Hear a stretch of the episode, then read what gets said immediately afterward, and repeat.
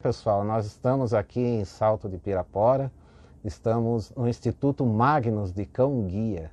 Fizemos uma, uma visita, conhecemos aí, fomos muito bem recebidos. O Tiago é o diretor aqui do Instituto.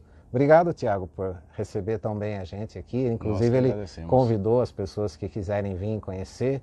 E eu pedi, ele gentilmente é, aceitou de falar um pouquinho né, para a gente o que, que é o Instituto, o que, que o Instituto faz, né?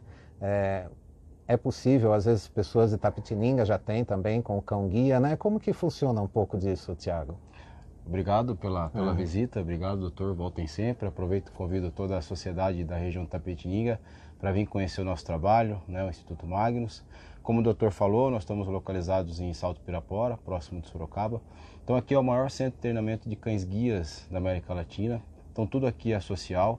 É, nós treinamos e doamos cães guias para pessoa deficiente visual. Então nós temos um trabalho é, muito sério, né, com a causa social, um trabalho muito profissional. É, e tudo aqui a gente é voltado pela excelência do treinamento e bem-estar dos nossos cães. Né? Então, durante a visita, durante o nosso trabalho, nós podemos né, perceber todos esses aspectos. E quem tem é, interesse, conhece alguém que é uma pessoa deficiente visual, que queira ter um cão-guia, a inscrição é no nosso site, institutomagnus.org, e lá tem né, uma abazinha para se inscrever e se candidatar a essa tecnologia assistiva que tem tão pouca oferta no nosso país.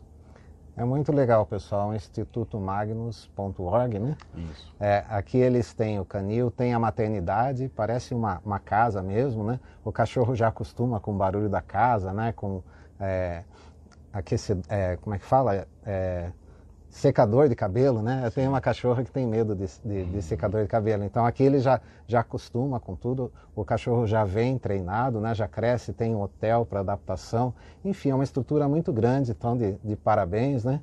E para vocês também que têm algum parente, alguém que seja deficiente visual, vale a pena conhecer e se informar a respeito. Tá bom? Os parabéns. Deus abençoe o trabalho de vocês.